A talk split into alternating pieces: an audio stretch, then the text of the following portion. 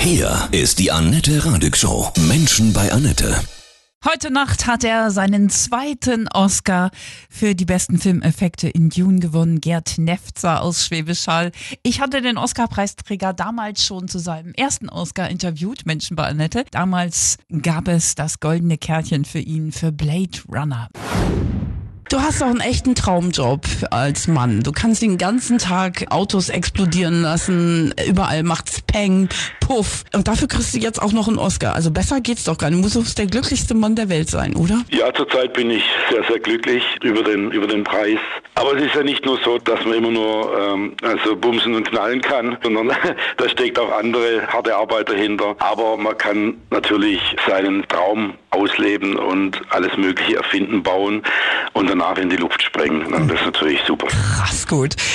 Auf welche Erfindung, auf welchen Effekt bist du besonders stolz? Bei Blade Runner, wenn das, äh, der Bodyguard-Spinner in das alte Hotelzimmer fliegt, wo dann Harrison Ford und Ryan Gosling drin sind. Mhm. Ähm, das 2,5 Tonnen Auto fliegt da rein, ähm, dreht sich, landet, die steigen aus, steigen wieder ein und das Teil fliegt wieder raus und das haben wir alles hydraulisch gelöst und mit dem Computer programmiert. Wie lange dauert so eine Szene, bis man die so im Kasten hat?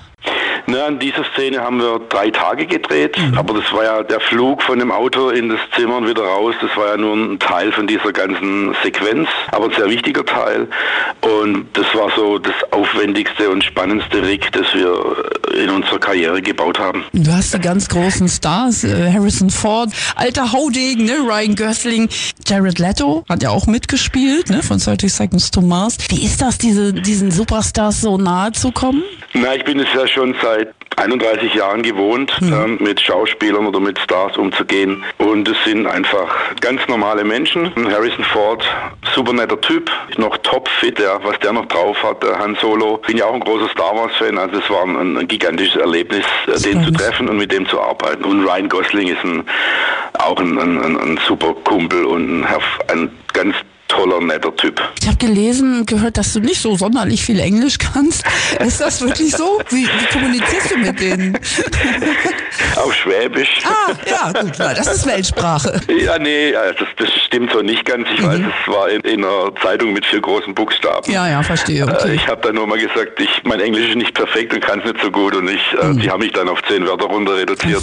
Aber ich kann elf oder zwölf. Also na, gut. keine Sorge, ich kann mich in meinem Englisch-Schwäbisch ganz gut verständigen. Ja. Und es gibt ja auch einige äh, Stars, die, die dann doch noch Deutsch sprechen. Ne? Ja. Zum Beispiel Bruce Willis, dessen Mutter aus Ida Oberstein kommt, der spricht sehr gut Deutsch. Und es gibt noch ein paar andere, die, die sehr gut Deutsch sprechen. Wie hast du dich gefühlt, als du da oben standst? Ich meine, hast du denn ernsthaft mit gerechnet, dass das jetzt in diesem Moment passiert? Nee, ganz ehrlich gesagt habe ich nicht damit gerechnet. Man wünscht sich das ja immer und ich dachte so für mich, wie reagierst du jetzt, wenn die sagen, in der Oscar goes to Planet of the Apes? Apes oder zu Star Wars oder zu ja. Guardian of the Galaxy oder zu King Kong. Wie reagierst du da? Aber dann ist es ja zum Glück äh, anders gekommen und ja, es war einfach, es ist ein unbeschreiblicher Moment und ich war gestern auf dem Rathaus, habe mich ins Goldene Buch der Stadt Schwäbisch Hall eintragen dürfen und mir kommen nach wie vor so halb die Tränen, wenn, mhm. wenn ich diese, diese Szene dann nochmal äh, im Fernsehen sehe. Also das ist ein sehr, sehr bewegender Moment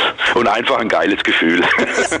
ich habe es gesehen und ich fand, du warst so super authentisch, ich hatte richtig Gänsehaut, weil du warst so normal. Ja, du hast auch nicht so viel gesagt. Das konnte ich ja nicht. Nee, der, die Redezeit war um, ne? Genau, nach dem ersten Redner, also 45 Sekunden hat man gesamt. Nach dem ersten Redner waren die schon weg. Dann kamen noch weitere drei. Dann hat man hat dann schon gehört, wie die Musik eingespielt wird. Oh, und die haben euch dann auch, die haben ja dann auch, Herr Kimmler ganz klipp und klar gesagt, wenn die überschritten wird, kommt die Musik und dann wird der Ton mhm. abgetreten. Da hatte ich eben nicht viel Zeit. Aber du hast dich so authentisch gefreut und ich sage dir ganz ehrlich, ganz Deutschland mit dir.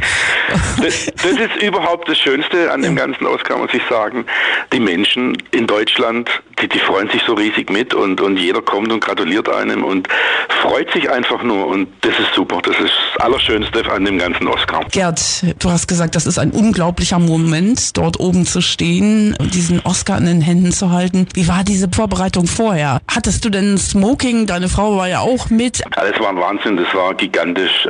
Viele Fotografen, natürlich dann Fernsehinterviews und ich musste mir auch ein Smoking kaufen, weil es hängt bei mir nicht im Kleiderschrank, mhm. überhaupt nicht. Nicht. Äh, ich habe, glaube noch nicht mal ein Anzugsjackett. Und ja, dann sind wir los und haben uns, äh, meine Frau, zwei Kleider und ich mir den Smoking gekauft, weil das ist ja Vorschrift Black Tie, heißt das Ganze. Ich glaube, ohne Smoking würden sie einen da nicht reinlassen, zumindest nicht als Gerd Nefzer. Großartig. Und deine Frau fand es toll oder ist ja auch nicht so, man ist das ja nicht so gewöhnt, so plötzlich in Hollywood beim Oscar zu sein? Ja, meine Frau war natürlich auch sehr aufgeregt, wie ich selbst auch. Mhm. Und wir haben das einfach, einfach nur genossen. Es war, es war traumhaft. Du bist gelernter Landwirt. Bin gelernter Bauer. Vom Landwirt äh, zum Oscar-Gewinner. Also bist du im, im landwirtschaftlichen Betrieb aufgewachsen oder wie sind deine Nein, Wurzeln? überhaupt nicht. Also wir hatten keinen Betrieb zu Hause. Aber ein Väter von meiner Mutter hatte einen Hof und da war ich öfters mal in den Ferien und habe da gearbeitet und das hat einfach Spaß gemacht. Wie bist du dann zu, zu den Spezialeffekten gekommen? Ja, man muss die richtige Frau kennenlernen in seinem Leben. Ich hatte das Glück, dass mein Schwiegervater schon einige Jahre in der Filmbranche arbeitet, hauptsächlich äh, historische Autos verliehen und Uniformen und so. Und da bin ich dann, nachdem ich den Techniker abgeschlossen hat, die Bundeswehr anstand und ich keinen Job bekommen habe, bin ich, hat mich mein Schwiegervater angesprochen, ob ich nicht mal irgendwie für drei Monate aushelfen könnte in München. Das war übrigens die Serie Rote Erde. Und aus den Monaten sind jetzt 31 Jahre geworden und die Bundeswehr will mich, glaube ich, jetzt auch nicht mehr. Und jetzt bleiben wir eben beim Film. Ach, ist das cool.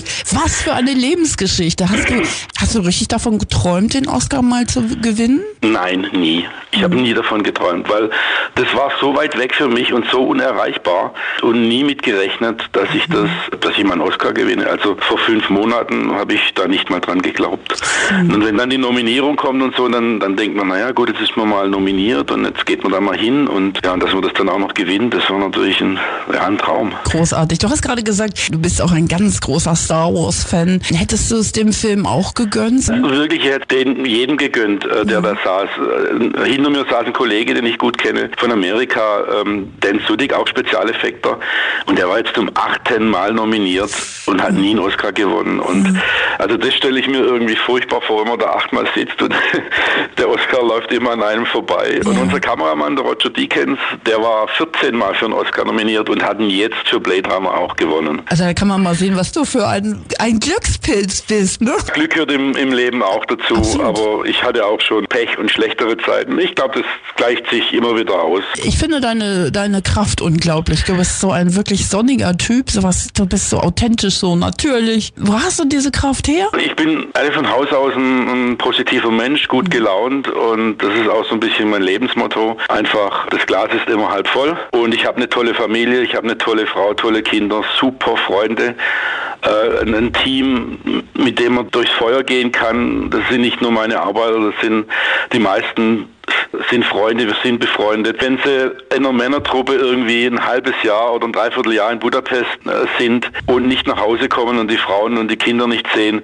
da muss man sich verstehen, da muss man gut miteinander auskommen, da muss man mal auch einen Quatsch machen. Das gehört dann auch dazu. Absolut. Also du bist ein sehr dankbarer Mensch, finde ich. Natürlich, wir leben hier in einem super Land. Ja. Deutschland finde ich wirklich klasse und man hat alle Möglichkeiten hier. Ja, auch äh, ich komme ja auch aus, sagen wir mal, ärmlichen Verhältnissen. Mein Vater war Mechaniker, äh, meine Mutter war äh, Haushaltshilfe.